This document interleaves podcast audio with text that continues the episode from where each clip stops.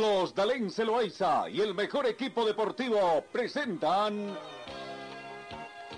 Pregón Deportivo, la información más completa en el ámbito local, nacional y mundial. Pregón Deportivo.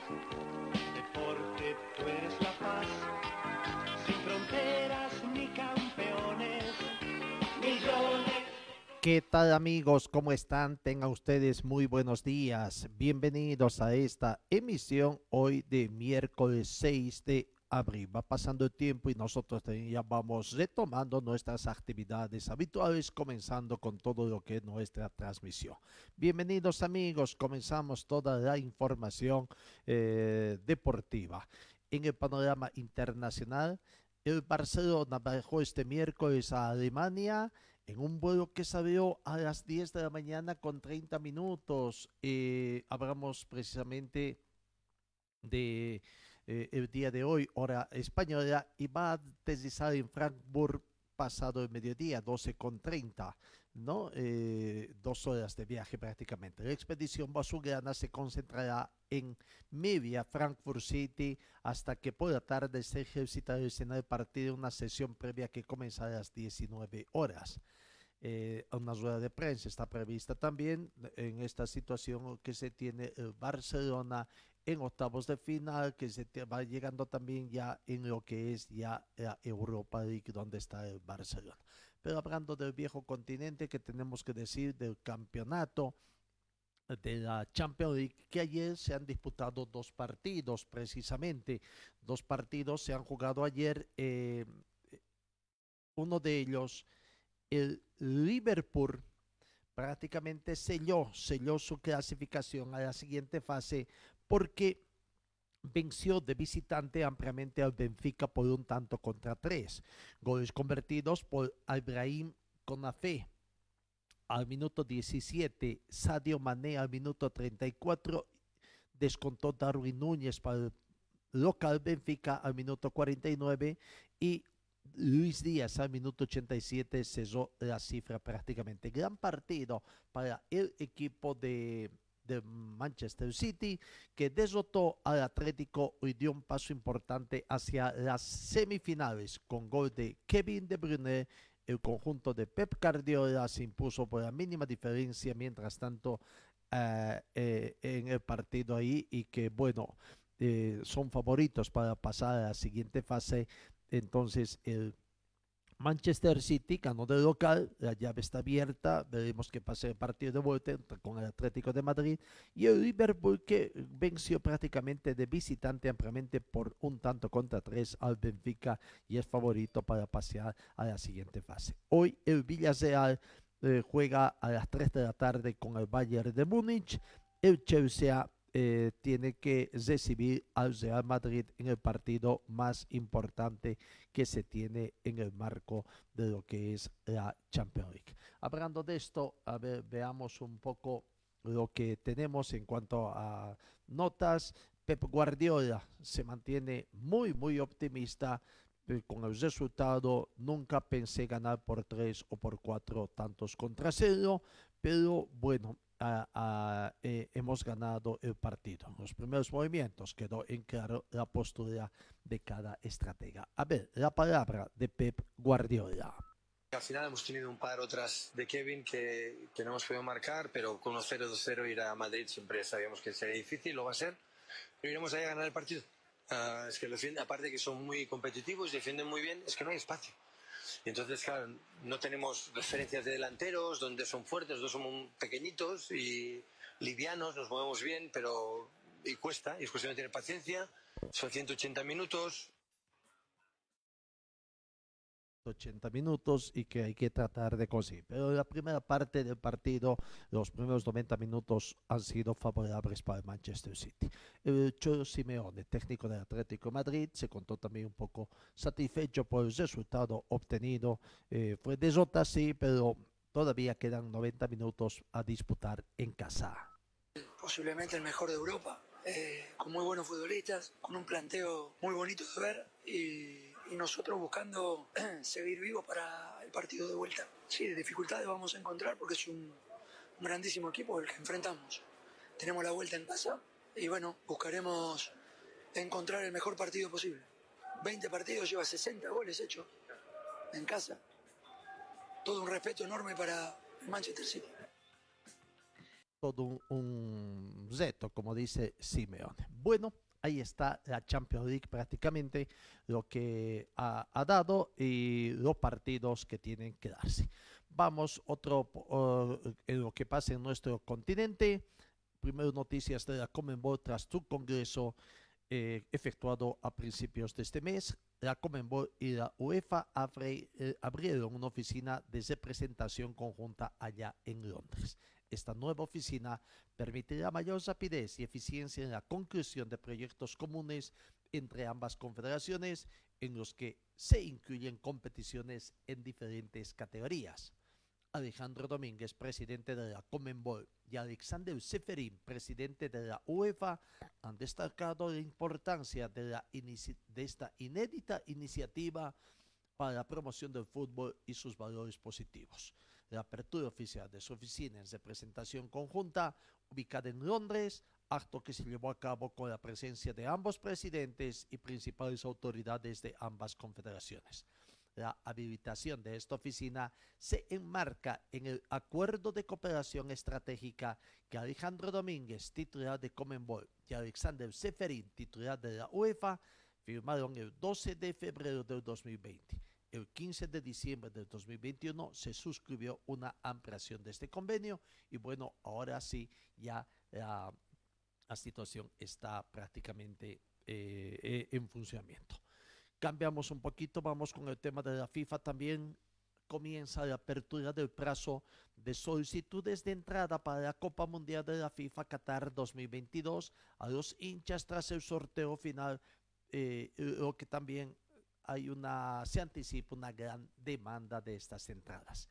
En la primera fase de venta se vendieron 800 mil entradas. La nueva fase comienza hoy prácticamente con un periodo de selección aleatoria hasta el día 28 de este mes. Ya están disponibles las entradas de seguidor que pueden solicitarse para dos partidos de un mismo día. Lo cierto es que ya prácticamente se abre el segundo periodo de venta de selección aleatoria para la Copa Mundial de FIFA Qatar 2022 en FIFA con Tickets. Tras la celebración del sorteo final el pasado primero de abril, los hinchas ya saben cuáles serán los rivales de su selección en la ronda de grupos y pueden hacer sus solicitudes para los primeros grandes choques de este certamen, tomando en cuenta también lo que acontece eh, o el sorteo efectuado y eh, lo que ya queda la confrontación prácticamente no eh, diseñadas. Bueno, del viejo continente vamos acá a nuestro continente lo que ha acontecido en Copa Libertadores de América. Eh, ayer abrió se abrió la disputa de las copas Comenbol prácticamente, ¿no? Eh, las copas Comenbol, la Copa Libertadores y la Copa eh, Sudamericana, ambas en su fase de grupos. Copa Libertadores comenzamos y ¿qué podemos indicar? Eh, vamos con los resultados primero que se han dado. Partido con el marcador en blanco. Partido marcador en blanco que se dio entre el Caracas y el Atlético Paranense. Partido correspondiente al grupo B. Eh, no nos hicieron daños prácticamente ni el Caracas Fútbol Club ni el Atlético Paranense. Resultado favorable para el visitante que consiguió un punto en condición de visitante. En otro partido que también terminó con el marcador en blanco es el de Olimpia y Ceso Porteño, no partido que se ha disputado en el estadio Defensores del Chaco con el arbitraje de Anderson Daronco. Acá tenemos que destacar la participación de en el Ceso Porteño de Marcelo Martins Morena que fue cambiado en el minuto 70 ¿no? Marcelo Martins en el minuto 70 fue sustituido por Fernando Romero. Eh, poco la preocupación que está pasando con nuestro compañero o con nuestro compatriota, porque por ahí la información que llega es que ha recibido una dura reprimenda de parte de la dirigencia de Ceso Porteño, porque no es el comportamiento que tienen eh, futbolísticamente hablando de lo que esperaban de Marcelo Moreno, Marcelo Martins Moreno. Eh, bueno, eh, empate entonces, un punto que consigue el Ceso Porteño en condición de local. Vamos con otro partido, Colón de Santa Fe. Es el primero que hizo respetar su condición, en, eh, su condición de local. Venció a Peñador por dos tantos contra uno. Eh, abrió el marcador el equipo de Colón de Santa Fe al minuto 31. Luis Rodríguez, autor del gol, con emparejó encuentro Pablo Capellini al minuto 69 y cuando el partido ya expiraba en el minuto 90 Facundo Arias dio la tranquilidad a la hinchada de Colón de Santa Fe para esta victoria de dos tantos contra uno.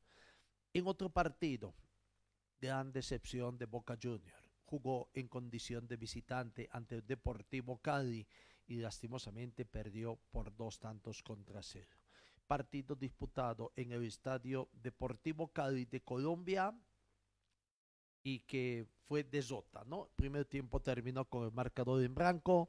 Guillermo Burdizo al minuto 70 abrió el marcador tras una asistencia, una muy bonita asistencia de Kevin Velasco. Y en el minuto 80, John Velasco también recibió otra asistencia de Kevin, de, eh, de Kevin Velasco y convirtió el segundo tanto con el que Deportivo Cali venció a Boca Junior por dos tantos contra cero. Gran victoria entonces del equipo colombiano. En otro partido eh, disputado en Lima, Perú, primero por la situación política que está atravesando eh, el hermano país allá, inicialmente se decía que ese partido no se iba a jugar porque el gobierno de ese país estaba en, con toque de queda, suprimieron finalmente, el partido se jugó y bueno, no fueron buenas noticias para el Sporting Cristal que terminó perdiendo ante el Flamengo por cero tantos contra dos. Los goles fueron convertidos por Bruno Enrique al minuto 22 y Mateusinho al minuto 87 eh, cesó las cifras. Gran victoria del equipo de Flamengo eh, que venció por dos tantos contra cero de visitante al Sporting Cristal.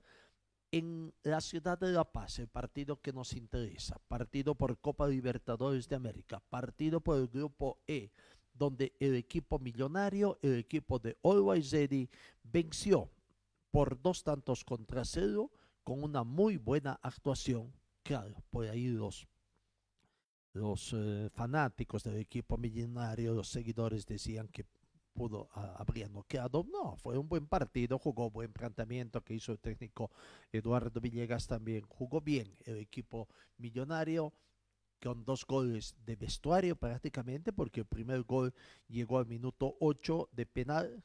Mm, Marcos Iquelme convirtió el, el, la ejecución del penal en gol y cuando comenzaba el segundo tiempo Rodrigo Zamayo prácticamente eh, eh, puso esa tranquilidad para el equipo de. Always Ready venció entonces por dos tantos contra cero al poderoso Corinthians que es favorito quizás para llegar a las instancias finales debutó con el pie derecho en esta Copa Libertadores de América y se pone líder del grupo E por el momento en la Copa Libertadores el partido disputado en el estadio Hernando Siles de la ciudad de La Paz, poca gente, poca concurrencia de público, ¿no? Esa es la parte negativa de acá. Buen resultado deportivo para Ready, en lo económico no tan bueno, se estima que aproximadamente unas 10.000 personas simplemente se dieron citas para el estadio Miraflorina. Bueno, un partido bueno que tendríamos que decir eh, para el equipo millonario que tuvo 12 remates contra 11 del equipo brasileño de Corinthians. Remates al arco 5 para Always Ready, 2 remates del Corinthians. Pese a que tuvo mayor tiempo la posesión del balón, el equipo brasileño de Corinthians, 68%, fue más eficaz el equipo de Ready, que apenas tuvo 32% de posesión del balón. En pases, 307 pases para el plantel de Always Ready, 627 pases para el plantel de Corintias. en precisión de pases, el 88% de precisión de pases del equipo brasileño contra el 75% es otro tema, ¿no? No siempre tenemos la precisión, la calidad en los pases. Bueno, son algunos datos que tenemos allá, como alineó el plantel de Always con Pipo Jiménez en portería, Enumba, Zambar, Cabrera Flores, Adrián, Chomacelo, Cristaldo, Zamayo, Arce y Ziquelme. Los cinco cambios que presentó, ¿no? Entonces ingresó en plazo de Ziquelme. Branco sustituyó a Rodrigo Zamayo, autor del segundo tanto. Borja ingresó por el reemplazo de Cristaldo. Cortés reemplazó a Arce, al Conejo Arce y Mamani a Adrián. Eso, los cambios que se dieron allá. Y la Copa Libertadores de América va a continuar todavía el día de hoy con otros partidos, eh, lo que está previsto. Bragantino por el grupo eh, Bragantino por el grupo C recibe a Nacional eh, de Nacional de Ecuador, ¿no? Sí. En, otro grupo el Atlético Mineiro, equipo brasileño, por el grupo D recibe a Independiente del Valle, ¿no? El grupo D, que corresponde también al, aunque Uruguay está en el grupo E. Talleres de Córdoba se enfrenta a las 18 horas con la Universidad Católica de Chile. El partido corresponde al grupo H. Talleres de Córdoba con la U Católica partidos que van a las 18 horas. En Lima, un partido en duda por la crisis actual. 8 de la noche está reservado el partido entre Alianza Lima y River de Argentina, partido correspondiente al grupo F. Vamos a ver si se va a disputar como el que se disputó entre Sporting Cristal y Flamengo, dependiendo un poco de la situación política del día de hoy a las 8 de la noche, otro partido que se juega por el grupo A.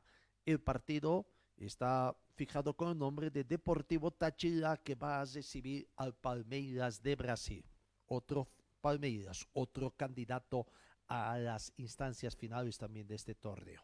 20 horas. Deportivo Tolima recibe eh, por el grupo D al Atlético Mineiro. Este partido se juega en el Estadio Manuel Murillo Toro de Ibagué. Eh, otro equipo brasileño que juega el día de hoy entonces, ¿no? Eh, Atlético Mineiro de visitante ante el Deportes Tolima. Y bueno, eh, Independiente, el campeón boliviano por el grupo A, hoy de local a las 10 de la noche, prácticamente estará recibiendo eh, al planter de Emelec de Ecuador, equipo que ya está en la ciudad, eh, en Bolivia y pocas horas antes se va en Santa Cruz prácticamente. Emelec junto a su equipo de gala está ya en Bolivia para el debut en Copa Libertadores de América también. El matador, como le llaman también a al equipo de Independiente Petrolero está muy, muy, muy motivado.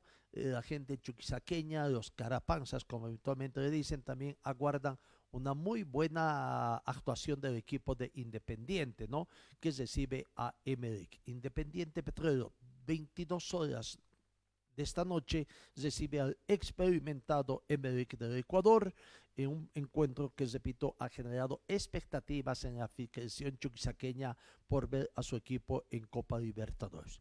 El vigente cambio, dirigido del loco de la mano del loco Sobredo, Marcelo Sobredo, llega al certamen tras una actuación poco irregular, diríamos, en el torneo Apertura, con dos victorias, dos empates y tres derrotas en siete fechas disputadas y ocupa el quinto lugar de la Serie B fuera de la zona de clasificación, aunque tendríamos que indicar también de que eh, la Serie B es el grupo más pareja y por el momento no está definido cuando ya este fin de semana eh, se cierre la, la primera ronda, la ronda de ida antes eh, y a, a- a prestarse en el fútbol boliviano a las ondas de las revanchas, ¿no? Eh, ah, hubo mucha preocupación allá en Sucre, las autoridades de Sucre, los dirigentes de Independiente Petrolero prácticamente hicieron de todo lo posible para mejorar la iluminación del Estadio Patria tras la observación de la Comenbol durante la inspección efectuada el pasado mes de febrero. Había incluso el hermetismo, eh, recordemos el técnico Marcelo Sobredo fustigó duramente mediante la prensa a las autoridades porque no hacían nada y que porque prácticamente hasta esa época, incluso hasta el pasado mes de marzo, lo de Independiente era incierto si iba a jugar en el Estadio Patria y se hablaba la posibilidad de que vengan acá a Cochabamba. Bueno, Emelec llegó ya a Sucre con una plantilla de 23 jugadores al mando de su técnico español Ismael Rescalvo. Los eh, de Emelec que participan por vigésima novena ocasión en esta Copa Libertadores y llegan de vencer por 2 a 0 por el torneo ecuatoriano a la Liga de Quito. Dentro de las um, novedades, podríamos decir, o los jugadores que realzan un poco este equipo podrían estar el argentino Bruno Pitón, Sebastián Rodríguez del Uruguay, Dixon Azoyo del Ecuador y el colombiano Alexis Zapata, ¿no? Que son prácticamente los dos últimos, Dixon Azoyo, ecuatoriano, y Alexis Zapata, el colombiano, fueron autores de los goles con que Emelec venció a la Liga de Quito. Así que, bueno, Independiente Petrolero recibe hoy uh, frente al plantel o recibe a Emelec allá en uh, Chuquisaca, en Sucre. Eh, esperemos que siga por camino de Always Ready que hizo ganar, que repito, ganó en condición de local. Always reiteramos, arrancó con triunfo ante Corinthians con el pie derecho y aguardamos lo mismo para el plantel de Independiente. Los dos, eh, y después hay que aguardar el día de mañana la presencia de Die Strongets ante Libertad del Paraguay, prácticamente 22 horas también, bastante tarde, la actuación de los dos equipos bolivianos, el de hoy de Independiente y el de mañana de Die Strongets, en el marco de la Copa Libertadores de América. Así que ahí está la situación. Vamos ahora, vamos a lo que ha sido la Copa Sudamericana con partidos que se han disputado también el día de ayer. Arrancó la Copa Sudamericana, también la Copa Comenbol Sudamericana. Ayer con varios partidos que se han disputado. Prácticamente se han disputado cinco partidos eh, en el marco de esta uh, fase de grupos que comenzó. Vamos rápidamente con los resultados. Universidad Católica venció empató con Unión de la Carrera, equipo de eh, eh, Venezuela, partido disputado en el Estadio Olímpico de Atahualpa de Quito, en donde no se hicieron daño la U Católica con Universidad la Carrera, ese equipo chileno, perdón, no, no venezolano, equipo chileno. En otro encuentro, Banfield, el equipo argentino por el grupo C, venció a Santos de Brasil por la mínima diferencia. El único gol del partido llegó al minuto 44 de la primera parte, gol convertido por Agustín Ursi. El equipo de Banfield terminó con 10 hombres ante la expulsión de Nicolás Domingo por doble tarjeta amarilla cuando transcurría el minuto 87. Victoria del equipo argentino entonces ante Santos por un tanto contra cero. Otro, otra victoria del equipo local fue el de Seara. Eh, Seara, ¿de dónde es Seara? Queda la duda, ¿dónde es? Bueno, el partido se jugó eh, por, eh, por, el grupo G con Independiente de Avellaneda y fue victoria de Seara por dos tantos contra uno. Desota del equipo argentino. La progresión de los goles, veamos al minuto Independiente comenzó con un jugador expulsado tempranamente, expulsión de Camarín, tendríamos que decir, a los 12 minutos, Ayrton Costa, doble tarjeta amarilla, minuto 12 dejó con 10 y prácticamente ya en desventaja del equipo de Independiente. Al minuto 32, no obstante, está con un hombre menos, eh, Independiente se ponía arriba en el marcador con Gastón Tocni ante asistencia de Leandro Vanegas.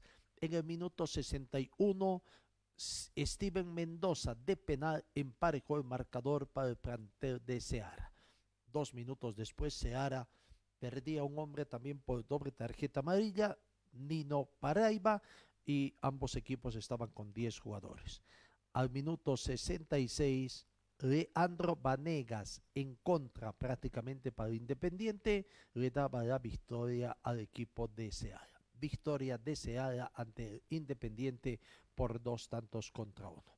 Vamos por otro partido antes, primera victoria que se da, primera victoria de con goleada, el Atlético Goyanense en condición de local eh, derrotó a la Liga de Quito por cuatro tantos contra cero.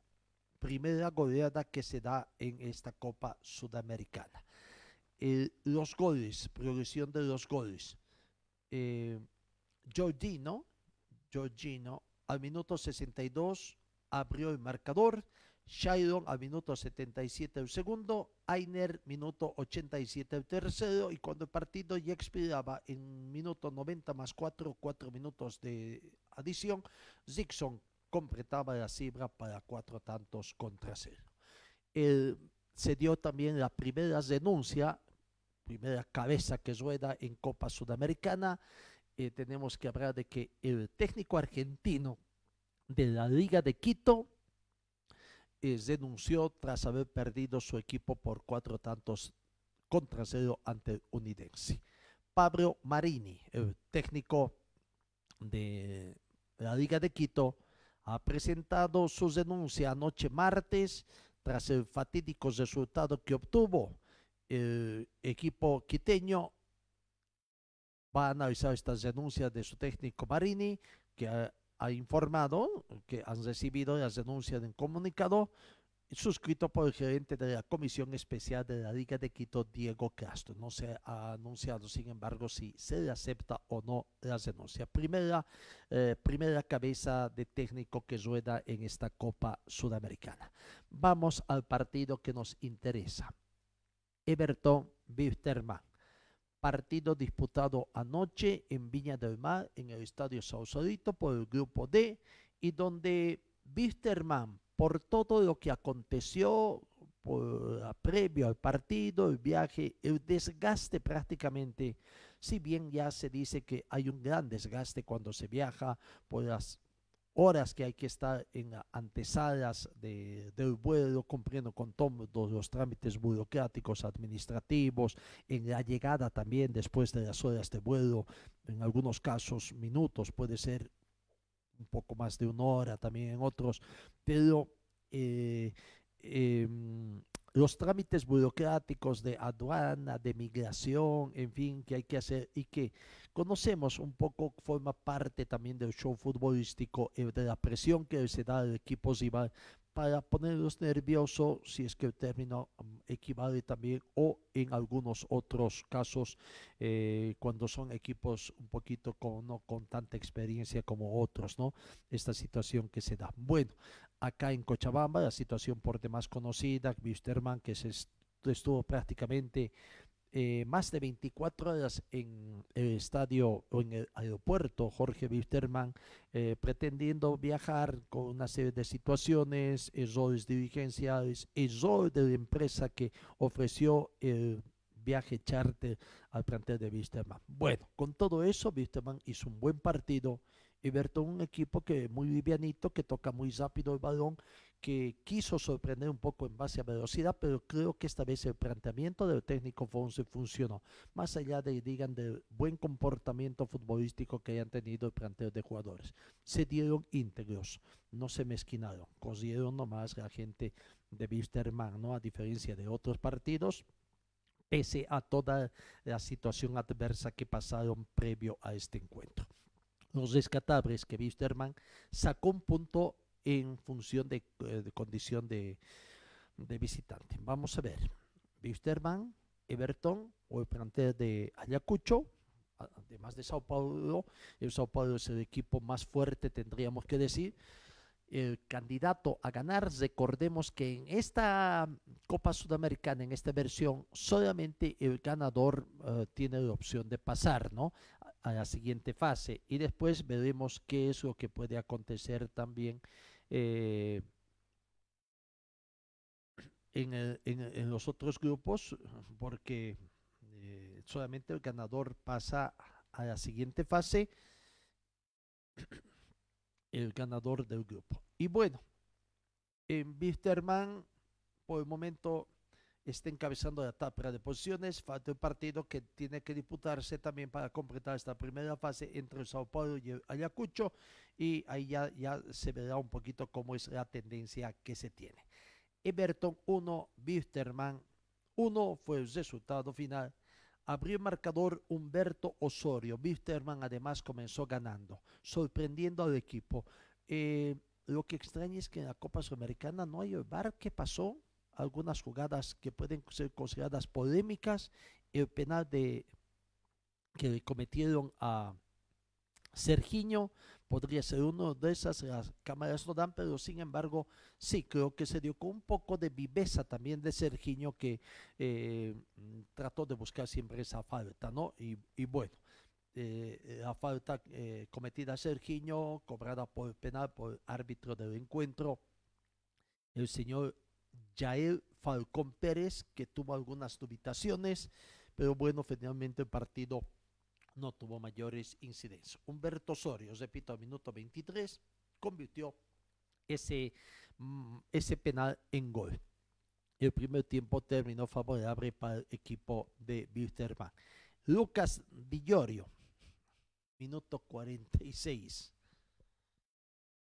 Primer minuto del segundo tiempo, algunos minutos dos, digamos, entre minuto uno y dos. Gol de Camarín aparentemente una jugada que no tuvo mayores eh, trascendencias, sí llegó con peligrosidad del equipo de Everton, un, un, un, balón que dio medio bombeado, digamos sí, que pretendía, no sabemos, el, el portero de Wisterman, si pretendía ahí embolsarlo o, o, o, o qué pasó, eh, no, prácticamente, eh, quiso embolsar el portero de Wisterman, el colombiano Escobar, ¿qué pasó?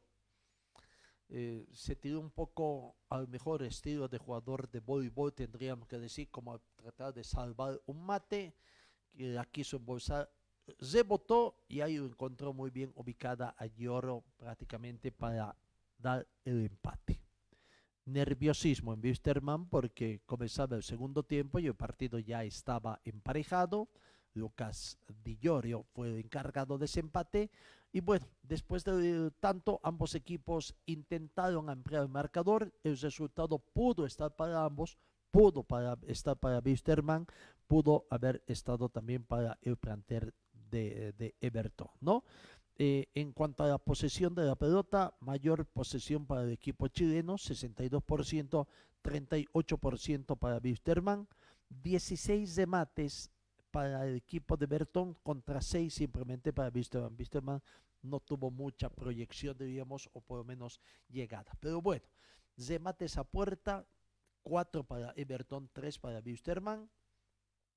Eh, paradas de los porteros, 4 paradas para el portero de Bertón, 1 para el um, que precisamente, no sé si es tomado en cuenta, que terminó en gol, ¿no? No tendría que ser tomado en gol y en las instancias finales del partido también un travesaño que salvó, tendríamos que decir, al equipo de Wisterman, ¿no? Porque el portero Escobar estaba prácticamente vencido y el travesaño le dijo no al plantel de Everton en esa oportunidad.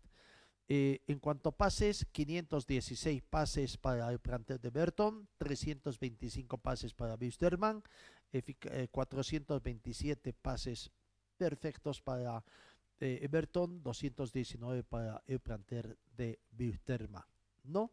Eh, dos salvadas en cuanto a opciones de gol, tendríamos que decir dos salvadas para el pórtico de Emelec y tres para el plantel de Wisterman. Incluso tenemos que decir de que por ahí hubieron dos jugadas en el primer tiempo cuando Wisterman estaba recibiendo el marcador, dos goles que fueron anulados y que por ahí quizás en algunos casos podría darse eh, las jugadas polémicas, ¿no? Pero bueno, eh, Wisterman consiguió empate en condición de visitante. Acá en estos torneos internacionales, siempre hemos dicho, hay que ganar en condición de local.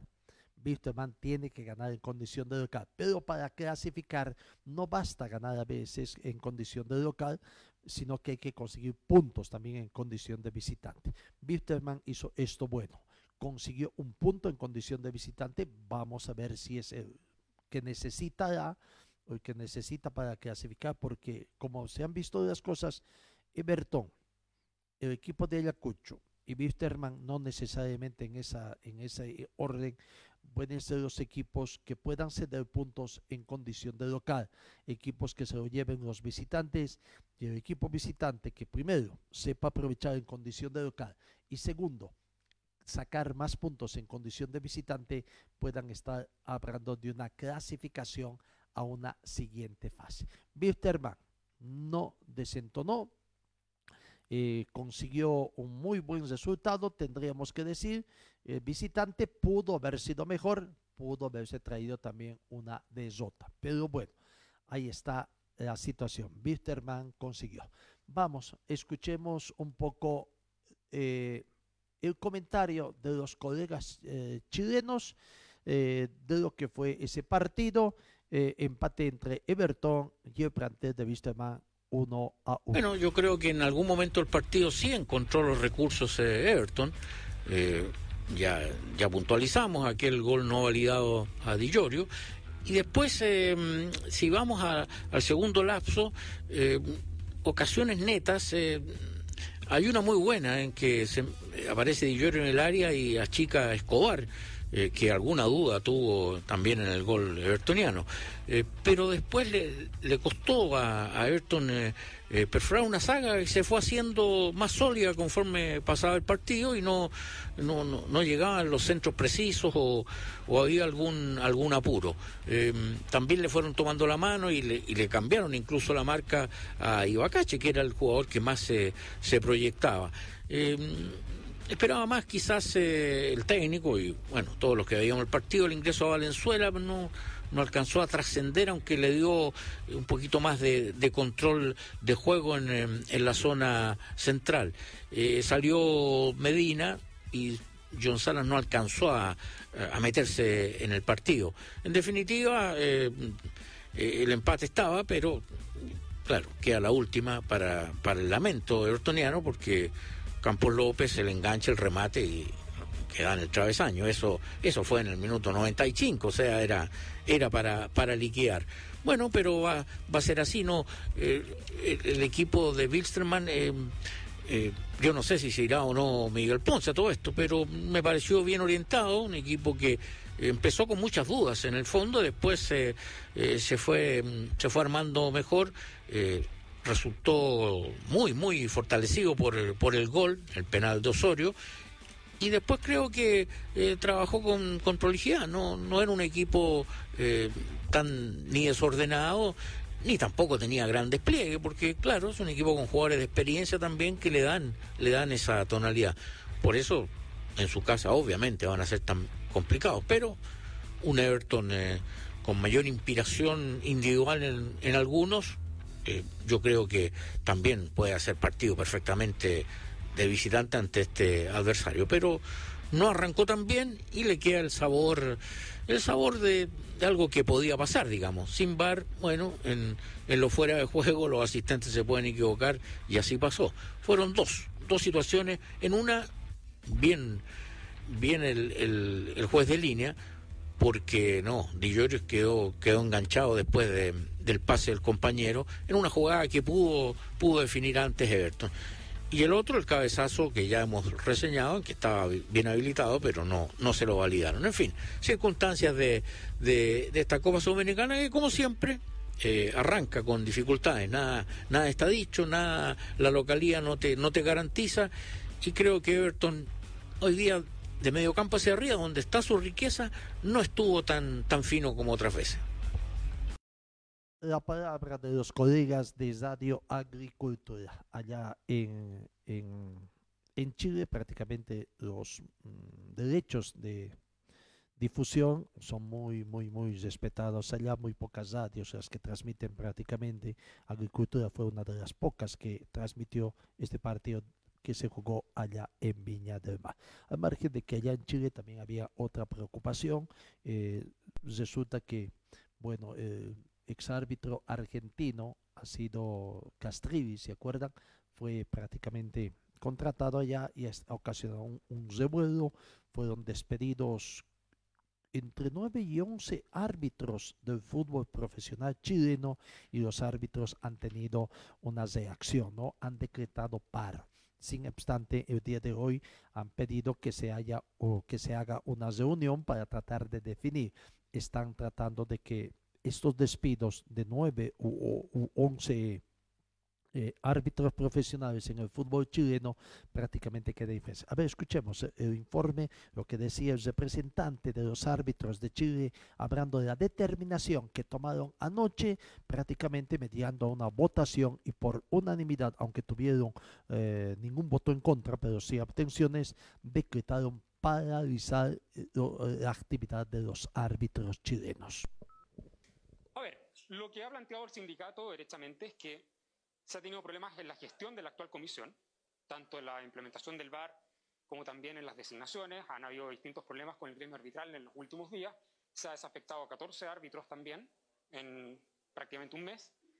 Eh, lo que ha motivado también esta medida de, que, obliga a paralizar las actividades y generar esta reflexión con el objetivo de que eh, la directiva de la NFP pueda reconsiderar la situación del plantel arbitral, de modo que se mejoren las capacitaciones, se mejore la situación del plantel en general y también que se hagan las modificaciones que se están solicitando a nivel de comisión de árbitros. Una pregunta técnica, al no existir una, una directiva establecida, eh, ¿se nombra una comisión para poder negociar, no sé, desde mañana, pasado mañana? Efectivamente, hay una comisión que está integrada por quienes me acompañan en estos minutos, eh, que está con, la, con el mandato de poder negociar junto a la gente de la NFP el, el término del paro. Se lo pregunto porque ya ha habido algún acercamiento con una de las personas involucradas donde la NFP ha mostrado cierta disposición a los petitorios, quizás a la totalidad del petitorio de los árbitros. Es por eso se lo pregunto para llegar a un buen puerto lo antes posible. De momento la propuesta de la NFP no ha llegado acá, de modo que tampoco hay una contraoferta o un, un planteamiento sobre el petitorio que se pueda revisar. Una vez que eso llegue oficialmente, será sometido a la Asamblea para que pueda resolver si continúa con la, con la paralización o bien desiste ella y se reanuda las actividades normales. Felipe. Ahí está el informe que nos llega de Chile. Entonces, hoy una reunión importante que espero que se solucione. El próximo partido de Wisterman es la próxima semana, el próximo miércoles 13 de abril, recibiendo acá en Cochabamba, 22 con 30 minutos a Ayacucho del equipo peruano. Pero hoy, hoy continúa con estos partidos, eh, prácticamente eh, eh, la Copa Sudamericana. Veamos, a las 18 horas con 15 minutos, el partido que nos interesa Oriente Petróleo, otro equipo cochabambi o boliviano, recibe a Unión de eh, Santa Fe, no, eso es de la próxima semana, perdón, hoy, hoy el equipo de Oriente Petrolero, eh, Copa Sudamericana, visita al Fluminense 18 horas con 15 minutos, 18 horas con 15 minutos, tres partidos. General Caballero recibe a Deportivo de la Guaira. Unión de Santa Fe, próximo municipal de Oriente, recibe a Junior. Fluminense recibe a Oriente Petrolero. 22 con 30 minutos, dos partidos. 9 de octubre recibe a Internacional y Antofagasta recibe al planter de Defensa y Justicia. No, Oriente Petrolero entrenó ayer, estuvo en el Club Náutica de Río de Janeiro, hizo un reconocimiento para eh, ya prácticamente eh, ver eh, las condiciones del campo de juego, con los jugadores, movimiento de los jugadores. Aquí está el gerente deportivo de Oriente, Sergio Galarza, hablando sobre esta práctica que tuvo Oriente ayer en Río de Janeiro. Náutico, club también en Río de Janeiro. Sergio Galarza, director deportivo. Casi todo listo para lo que va a significar el debut de Oriente de visitantes aquí. Sí, así es, con mucha ilusión. Gracias a Dios pudimos llegar sin ningún inconveniente hasta Río. El plantel está completo. Erwin tiene a disposición prácticamente a, todo el equipo, a todos los jugadores. Como te digo, ¿no? con mucha ilusión de poder hacer una, una buena presentación y espera poder sacar un resultado positivo y arrancar con pie derecho lo que significa esta fase de grupos de la Mexicana. Una linda cancha, un lindo clima, agradable aquí en Río de Janeiro para la práctica del fútbol. Sí, sí, por supuesto, ¿no? Una linda ciudad, la verdad que tenido suerte con esto. Así que nada, esperando ansioso la hora del partido, con muchas ganas de, de ver al equipo en un escenario tan lindo tan espectacular como es el Maracaná. Y detrás mío, como ustedes pueden apreciar, un helicóptero, ¿no? Ahí es el aeropuerto eh, militar. Está, se apuesta, por supuesto, todas las eh, naves aéreas particulares y también de los militares.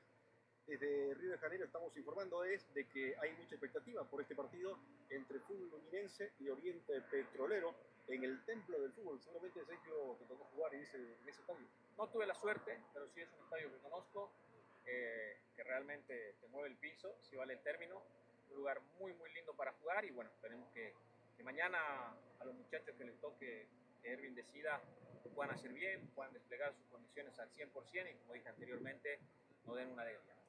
De 200.000 que tenía el Maracaná al 2014, con el Mundial de Brasil 2014, se redujo a 70.000 eh, el aforo que hay para los que quieran ir al estadio, al templo del fútbol.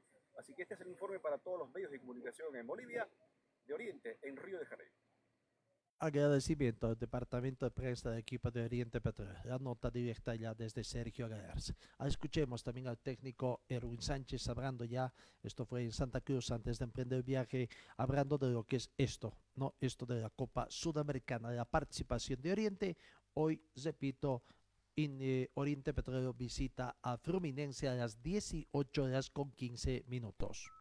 Fluminense de Brasil, le tocó Unión de Santa Fe, de la Argentina y también, por supuesto, el Barranquilla de Colombia. Erwin, eh, gracias por aceptar esta invitación.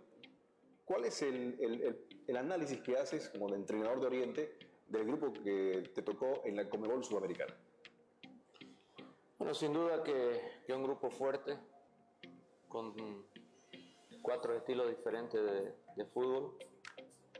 Nosotros, como lo hemos venido diciendo desde el comienzo de esta temporada, eh, queremos hacer bien las cosas. Y para nosotros va a ser un reto importantísimo eh, enfrentar a, grandes equipos como Fluminense, como Unión, como Junior. Y creo que de a poco nos hemos ido preparando para, para llegar a esta situación de la mejor forma. Y creemos que, aunque somos considerados eh, de repente el equipo menos fuerte del grupo, igual estamos entusiasmados por, por competir, por hacer bien las cosas y sabemos que con esfuerzo, con, con la pasión que tenemos, eh, los resultados por ahí nos pueden ser favorables. Y vamos por parte, Erwin. Eh, Fluminense de Brasil, equipo copero. Eh, Unión de Santa Fe, un equipo que también se ha metido entre los grandes en Argentina. Y por supuesto, el Barranquilla de Colombia, que también es otro equipo copero. Son tres campeonatos fuertes, fuertísimos. Eh, Brasil viene haciendo bien las cosas ya hace mucho tiempo atrás. Eh, Fluminense tiene jugadores con bastante experiencia, jugadores jóvenes que, que le transmiten otra velocidad a, su equipo. Nosotros sabemos que el respeto que, le tenemos que tener a, a cada uno de ellos, pero no podemos confundir el respeto con el miedo. Eh, Unión, si está ahí dentro de un campeonato fuerte como el argentino, que, cada año está sacando muchísimos jugadores para, para Europa, para la MLS, eh, vamos a tener igual los, los mismos recaudos. Como te digo, es, es para nosotros un reto, un reto lindo, un reto bonito poder enfrentar a estos equipos. A Junior eh, también lo conocemos porque lo hemos enfrentado, no le hemos podido ganar ninguna de las veces que se ha jugado con ellos. Entonces creo que, que van a ser partidos lindos para nosotros, también para, para saber en qué nivel nosotros nos encontramos y podamos competir con estos grandes equipos. Algún entrenador decía por ahí que los torneos internacionales como la Sudamericana, la Libertadores o la Champions League es clave y es un detalle importantísimo eh, cuando el adversario le sacan un jugador expulsado. La superioridad numérica hay que aprovecharla. A eso le pones énfasis, Erwin, cuando juegas un rival que lo expulsan a un jugador. No, porque también nos puede pasar a nosotros. Y por ahí esos 10 jugadores que están en campo eh, se sobrefuerzan y hacen con que ese jugador no se note. Por ahí depende también del jugador que sea expulsado dentro del sistema de juego de cada equipo, porque no es lo mismo que te expulse un central que un centro delantero o un, un jugador del medio campo, que puede ser más fácil mover las piezas para, para poder colmatar ese espacio que está dejando el jugador expulsado. Entonces hay que encarar los partidos pensando en que van a ser siempre 11 contra 11. Esta es la entrevista con Erwin Sánchez, el entrenador de Oriente Petrolero, pensando y apuntando enfocados en la Comebol Sudamericana.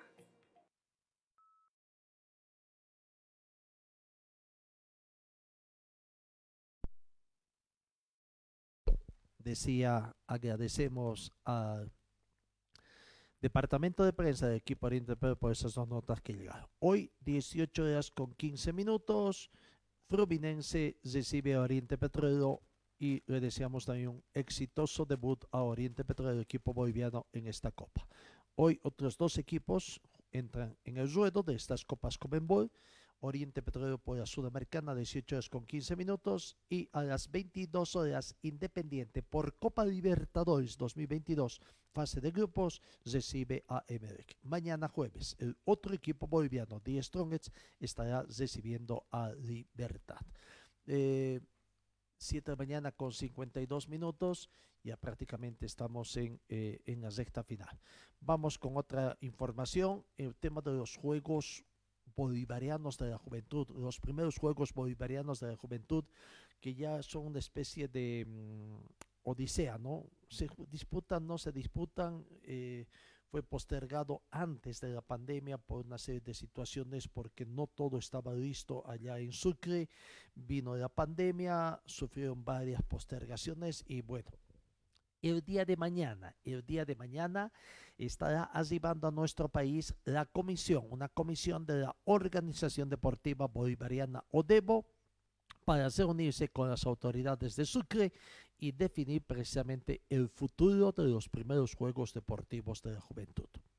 Según Odebo, la llegada de esta misión es definir qué va a pasar con los Juegos Bolivarianos de la Juventud, que como última opción debe llevarse adelante entre marzo y abril del 2023, de aquí a un año. Habrá tiempo suficiente para que se hagan los trabajos. En todo este tiempo no hubo mayor avance en la infraestructura allá en Chuquisaca. El mayor problema para esta comisión es garantizar el desarrollo de los Juegos en Sucre tema económico, ya que eh, todas las autoridades aseguran que no se quiere perder la sede del evento multidisciplinario, pero a la fecha nadie se ha comprometido a otorgar los recursos económicos que se requieren para la organización. Desconozco si esta comisión va a tener alguna reunión con funcionarios del gobierno, la viceministra de Deportes que dice para ver si estos juegos que deberían realizarse en marzo del 2020 puedan realizarse tres años después.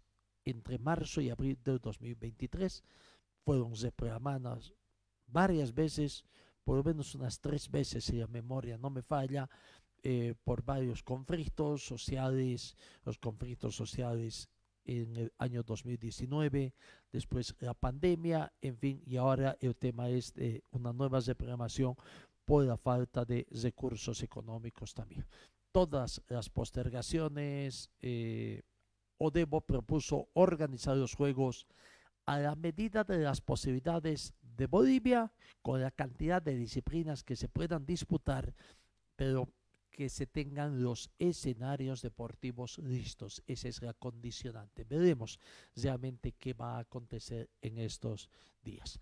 Bueno, eh, en el tema de las selecciones, aquellas que han quedado marginadas, selecciones de fútbol que han quedado marginadas del Campeonato Mundial Qatar 2022, hay preocupación, ¿no? en Chile. Y eh, la Asociación Nacional de Fútbol Chileno se está, mm, como quien dice, prácticamente moviendo con la esperanza de contratar a la brevedad posible al nuevo técnico de la selección chilena, de la Roja. Allá el golpe de la eliminación ha sacudido toda la estructura de la ANFP, como es la Asociación Nacional de Fútbol Chileno, donde los futbolistas, técnicos, dirigentes y hasta el aficionado ven con preocupación la eliminación de Chile. No están. Creo que tienen en carpeta varios eh, nombres. veremos. Acá en Bolivia, en la federación, puros, diríamos, em, eh, venta de humos, que tendiendo allá, los chilenos son más prácticos. Han dicho de que no tienen condiciones económicas para contratar a un técnico considerado de categoría A. No les alcanza ya la plata. Están buscando uno de una menor categoría. Acá en Bolivia, los vendehumos que tenemos están ofreciendo prácticamente super estrellas, sabiendo que la situación económica en la Federación Boliviana no es buena y yo no sé de dónde sacarán la plata. Es más, Bolivia ya no tiene ingresos por televisación hasta que comience un nuevo periodo y veremos, ¿será que este 2022 comienza a trabajar un nuevo proceso, se comienza a trabajar un nuevo proceso en la Federación Boliviana de Fútbol? Habrá que aguardar, ¿no? Habrá que aguardar esta situación. Prácticamente amigos, llegamos al final de nuestra entrega noticiosa. Eh, gracias por su atención.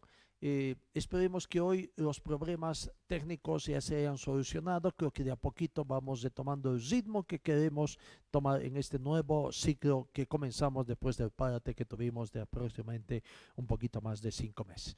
Amigos, que tengan una muy bonita jornada y Dios mediante os encuentro el día de mañana con toda la información deportiva a partir de las 7 de la mañana en punto. Que tengan muchas bendiciones.